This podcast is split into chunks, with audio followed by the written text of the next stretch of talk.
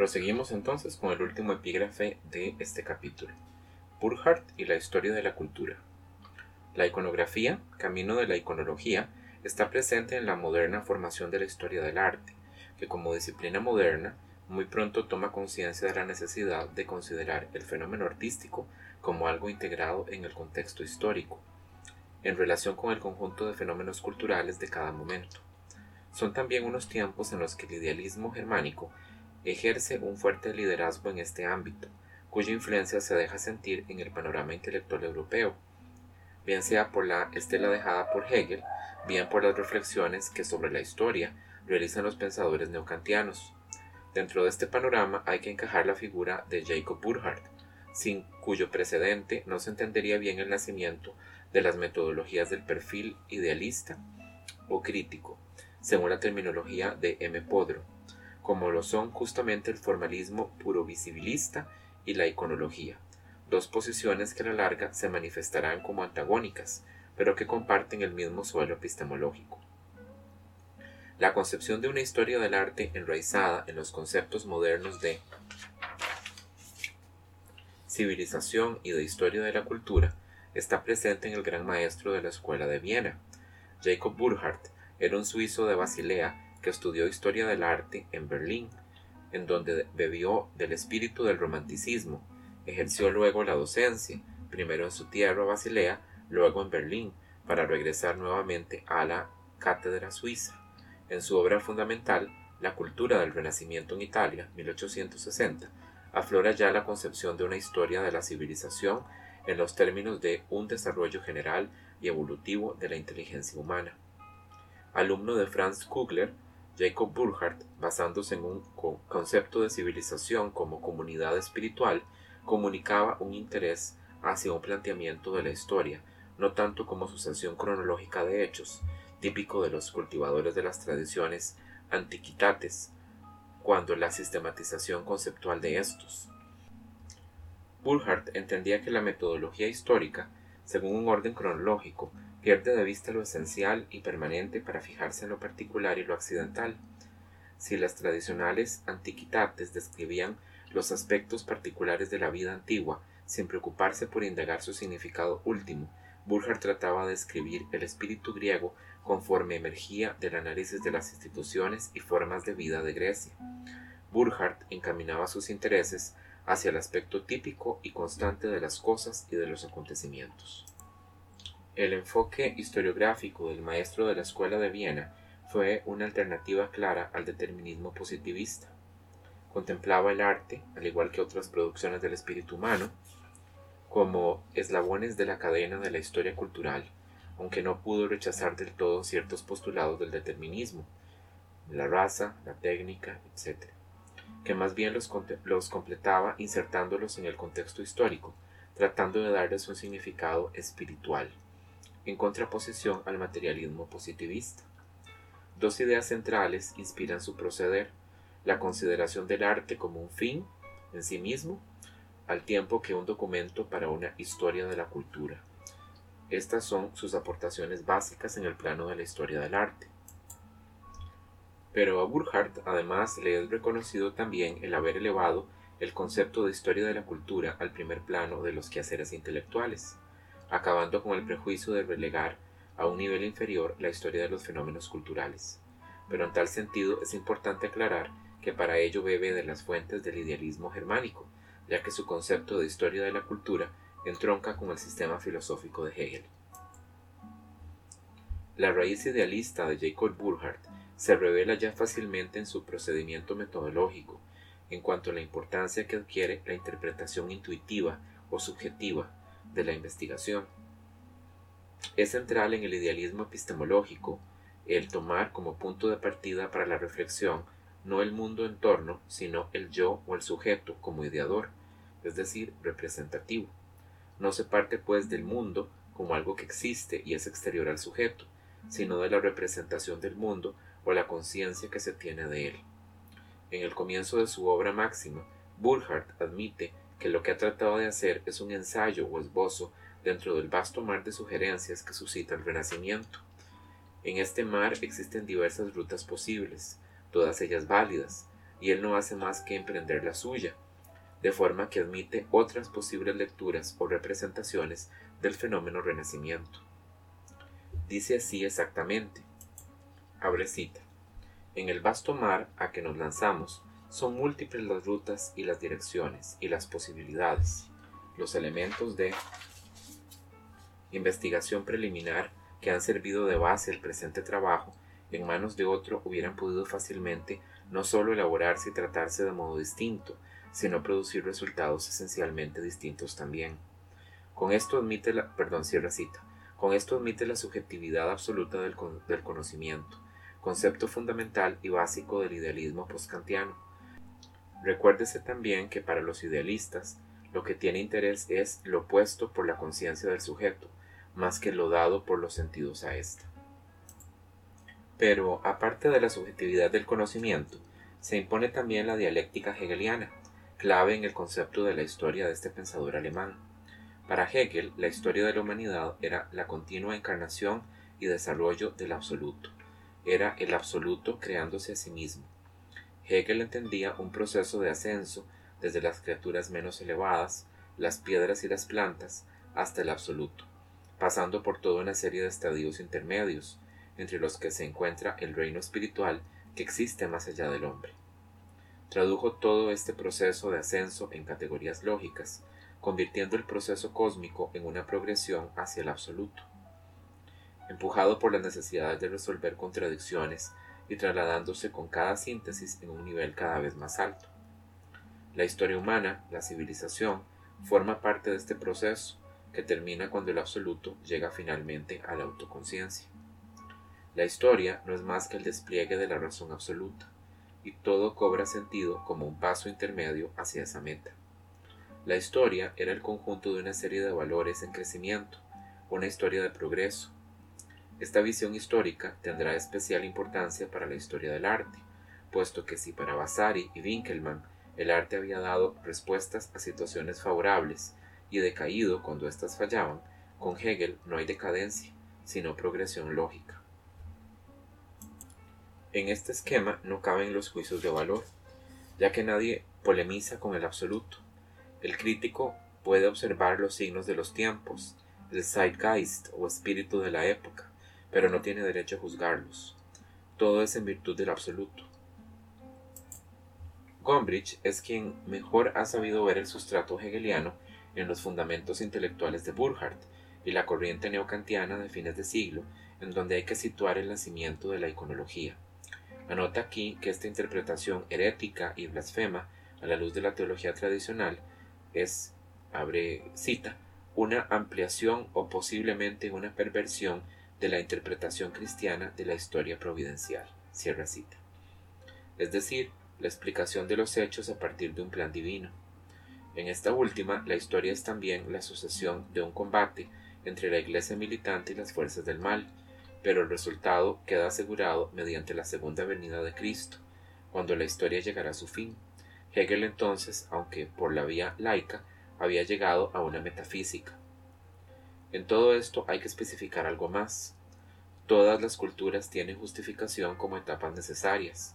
La Volksgeist o espíritu nacional era una forma temporal del espíritu absoluto.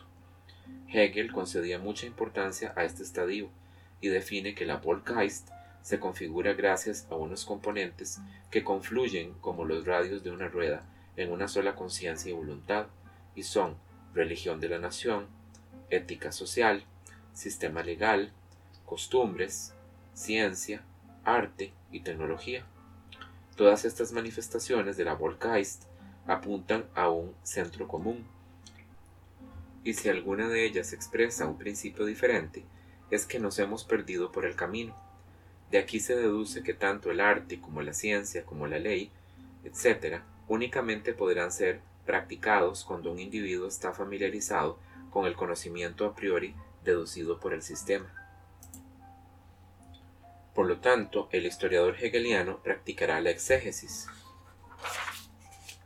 algo parecido a lo que hace el exégeta cristiano, el intérprete de las escrituras, el cual es capaz de saber que cada pasaje del Antiguo Testamento ha de ser interpretado en función de otro descrito en el Nuevo. El historiador ha de ser un hábil exégeta. En adelante, aquellos que aceptaban la lógica de Hegel tenían la prueba de aquello que antes había sido solo objeto de intuición, y el convencimiento de que cada arte y cada cultura existían por propio derecho y no podían juzgarse por normas ajenas a ellos mismos. Es curioso que el mismo Borchardt comenta agudamente Gombrich que frecuentemente expresaba su rechazo hacia la filosofía de marca hegeliana terminar envuelto por el idealismo. Abre cita. Borchardt ilustra aquí la importante verdad metodológica de que son precisamente aquellas personas que quieren descartar todas las teorías preconcebidas los que con mayor facilidad sucumben inconscientemente bajo el poder de éstas. Cierra cita. Borchardt llegó a encontrar detrás de todas sus generalizaciones de hechos observados el mismo absoluto de Hegel, repudiado expresamente por él como abstracción especulativa. Así, ideas como la Zeitgeist o incluso la Worldgeist son admitidas por Burkhardt ya desde muy joven, como se muestra en esta carta que escribió a su amigo Fresenius. Abrecita. Por naturaleza me aferro a lo tangible, a la realidad visible y a la historia, pero tiendo a buscar incesantemente paralelos en los hechos coordinadores, y así he conseguido llegar por mi cuenta a unos cuantos principios generalizados. Sé que existe un principio de generalidad todavía más alto, que planea sobre estos principios multifacéticos, y tal vez sea capaz de alzarme hacia ese nivel. No puedes imaginar hasta qué punto este esfuerzo, por unilateral que pueda ser, presta gradualmente significado a los hechos de la historia, las obras de arte y los monumentos de todas las épocas, como testimonios de fases anteriores en la evolución del espíritu. Créeme, a menudo siento una emoción indescriptible cuando veo esta época presente en épocas del pasado. El objetivo más alto de la historia humana, la evolución del espíritu en pos de la libertad, se ha convertido en mi convicción principal, y por tanto mis estudios no pueden traicionarme ni inducirme a error, sino que se mantendrán como mi luz tutelar y orientadora mientras yo viva. Cierra cita. En otra carta dirigida a su amigo Kinkel, interesado en el arte de los Países Bajos, le aconseja así, abre cita, concibe tu tarea del modo siguiente, cómo se expresa el espíritu del siglo XV en la pintura. Y entonces todo se simplifica, cierra cita. Pero queda mejor demostrado cuando sigue verdaderamente los pasos de Hegel al admitir el contraste entre los conceptos de Edad Media y Renacimiento. Para Burckhardt, el renacimiento de las artes, con su atención hacia lo secular, era un factor esencial que denotaba la desintegración del espíritu de la Edad Media. Hegel y los románticos ya anduvieron antes por ese camino. Incluso su procedimiento de trabajo demuestra que siempre creyó en unas generalizaciones entendidas como facetas del espíritu de los tiempos. Recuerda, por ejemplo, que extractó 700 citas de las Vita de Vasari, las cuales iban distribuyendo en distintos puntos de su trabajo, en forma de tiras recortadas de su blog de notas. Eran hábiles extractos que pasaban a ocupar un lugar revelándose como signos de los tiempos. En el terreno de la historia del arte, su precedente más inmediato fue Karl Schnasse, un discípulo de Hegel, quien en su obra Cartas holandesas se había propuesto diferenciar unas causas externas como los materiales y la técnica de otras internas, como lo era la sensibilidad o el gusto históricamente modelado de un pueblo. En el prólogo de su Historia de las Artes Plásticas, 1843, Schnasse afirma que el historiador podrá penetrar profundamente en la naturaleza de una nación analizando todas las manifestaciones de su vida. Pero aquellos rasgos más sutiles y característicos de lo que él llama entre comillas, alma de un pueblo, solo serán reconocidos en sus obras artísticas. Ahora bien, Schnasse llegó a subordinar totalmente el arte como expresión de una parcela de la historia. Burckhardt trata de ir más allá, de considerar el arte como documento histórico, ya que lo afirmará además como un fin en sí mismo. En realidad, se trata de un fin cultural, y por eso hablará de influencias mutuas entre arte y cultura hasta llegar prácticamente a identificar estos dos términos. Entendía Burckhardt por cultura la suma de todos los desarrollos espontáneos del espíritu, una suma de elementos por los que gracias a su interconexión se crea una realidad histórica. En concreto la define como la, eh, abre cita, la esencia de todo lo que ha surgido espontáneamente para contribuir al progreso de la vida material y como expresión de la vida intelectual y emotivo-moral. La existencia social, las tecnologías, las artes, las literaturas, la ciencia y especialmente la filosofía. Cierra cita. La esfera de la cultura fue concebida por Burckhardt como el reino de la transición, en donde principalmente tenían lugar los cambios históricos, es decir, el escenario de la rueda de Hegel. En la configuración histórica entiende que intervienen de forma decisiva factores fundamentales, como el Estado y la religión. Ambos se condicionan mutuamente y condicionan también a la cultura, mas esta condiciona también la concepción del Estado y el sentimiento religioso. En este sentido, el arte constituía un documento o testimonio de la realidad histórica, al tiempo que era también un agente cultural de primer orden. El protagonismo del arte, pues, en la historia de la cultura es lo que le va a permitir a Burckhardt plantear una historia cultural desde el campo artístico. Sus estudios tuvieron un inicio en la Edad Media, para terminar centrándose en el Renacimiento italiano tras varios viajes a Italia. A Burckhardt debemos la divulgación del término Renacimiento. Encontró en este la civilización ideal para promover sus convicciones. En su temprana obra, Der Cicerone, 1855, Burckhardt plantea ya su fórmula bajo el prisma hegeliano, pero culminará cinco años más tarde en la citada La cultura del Renacimiento en Italia, su obra capital. Había de ser una parte de un proyecto todavía más ambicioso, en el que la creación artística es, observa campo, el principio, el principio rector de la investigación, pero no el objeto concreto de análisis. Así se explica cómo el concepto de arte termina fusionándose aquí con el de cultura.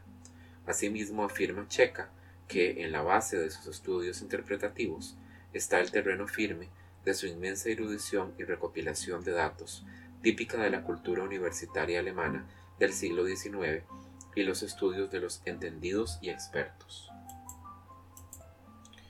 No sabemos, sin embargo, hasta qué punto podía reconocer Burckhardt la influencia de la teoría hegeliana de la historia. Lo curioso es también que Burckhardt triunfó en unas esferas intelectuales en donde se vilipendiaba Hegel. Con todo, pasó su, su La cultura del Renacimiento en Italia por ser una obra clásica de la historiografía alemana e indiscutida durante décadas. Lo esencial de su tesis es el contraste entre el Renacimiento y la Edad Media. Así se expresa al inicio de la segunda parte, cuando se refiere al desarrollo del individuo. Abre cita.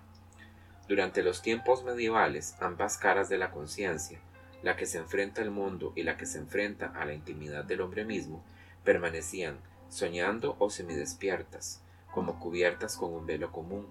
Este velo estaba tejido de fe, cortedad infantil e ilusión. El mundo y la historia aparecían a través de él maravillosamente coloreados, y el hombre se reconocía a sí mismo solo como raza, pueblo, partido, corporación, familia u otra forma cualquiera de lo general. Es en Italia donde por vez primera se desvanece en el aire este velo, despierta una consideración objetiva del Estado y con ella un manejo objetivo de las cosas del Estado y de todas las cosas del mundo en general, y al lado de esto se yergue con pleno poder lo subjetivo. El hombre se convierte en individuo espiritual y como tal se reconoce. Cierra cita. He pretendido aquí subrayar la raíz idealista de Burckhardt antes de emprender el estudio de los principales actores en la configuración de la iconología para poner de relieve este aspecto central de la epistemología del método. Avi Barbour, como vamos a ver, ha sido considerado como el continuador natural del enfoque histórico de Jacob Burckhardt, y fue también un hombre formado en el seno de la intelectualidad germánica, en donde el idealismo está en la base misma de dicha intelectualidad. Con todo, constataremos también que el complejo mundo de Barbour, si bien se desenvuelve en el suelo idealista germánico y tiene a Burckhardt como referente inmediato, tiene otras influencias mucho más intensas. Para concluir, es importante que diferenciemos dos aspectos del idealismo de Burckhardt que permanecerán en el sustrato de la iconología, bien sea por la significación o influencia que pudo tener el propio estudio de la escuela de Viena, o bien por el ambiente mismo del que participaba la intelectualidad neocantiana en los entornos donde se proyectaron Warburg y sus adeptos más próximos. El primero de estos aspectos es la estructura dialéctica de ciertos planteamientos, algo que tiene presencia en los esquemas conceptuales de Warburg y manifestado de varios modos, como iremos viendo, por ejemplo, en el estudio del Renacimiento, donde apelan conceptos tales como energías en conflicto o armonías de contrarios. El segundo aspecto corresponde a la epistemología. En tal sentido llama la atención el modo intuitivo con que Barbour emprende el desarrollo de los estudios. Esta intuición está también muy presente en los continuadores, más allá de los seguidores inmediatos. Panofsky, por ejemplo, consciente de las objeciones que se le podría hacer en los ámbitos intelectuales americanos, donde vieron a luz sus estudios sobre iconología, entiende la hermenéutica iconológica como un proceso que ha de ser elaborado por el historiador a partir de una intuición sintética, algo que él mismo sabe que le puede ser impugnado a juzgar por el tono con el que lo expone. Abre cita. Necesitamos una facultad mental similar a la del que hace un diagnóstico, una facultad que no puedo describir mejor que con el bastante desacreditado término de intuición sintética, y que puede estar más desarrollada en un aficionado inteligente que en un erudito estudioso. Cierra cita.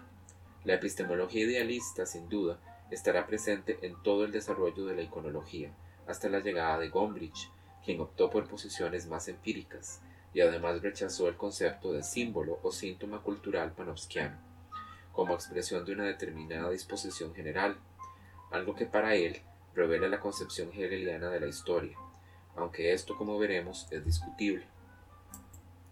Bueno, y con esa última frase concluyo el capítulo y asimismo también este audio.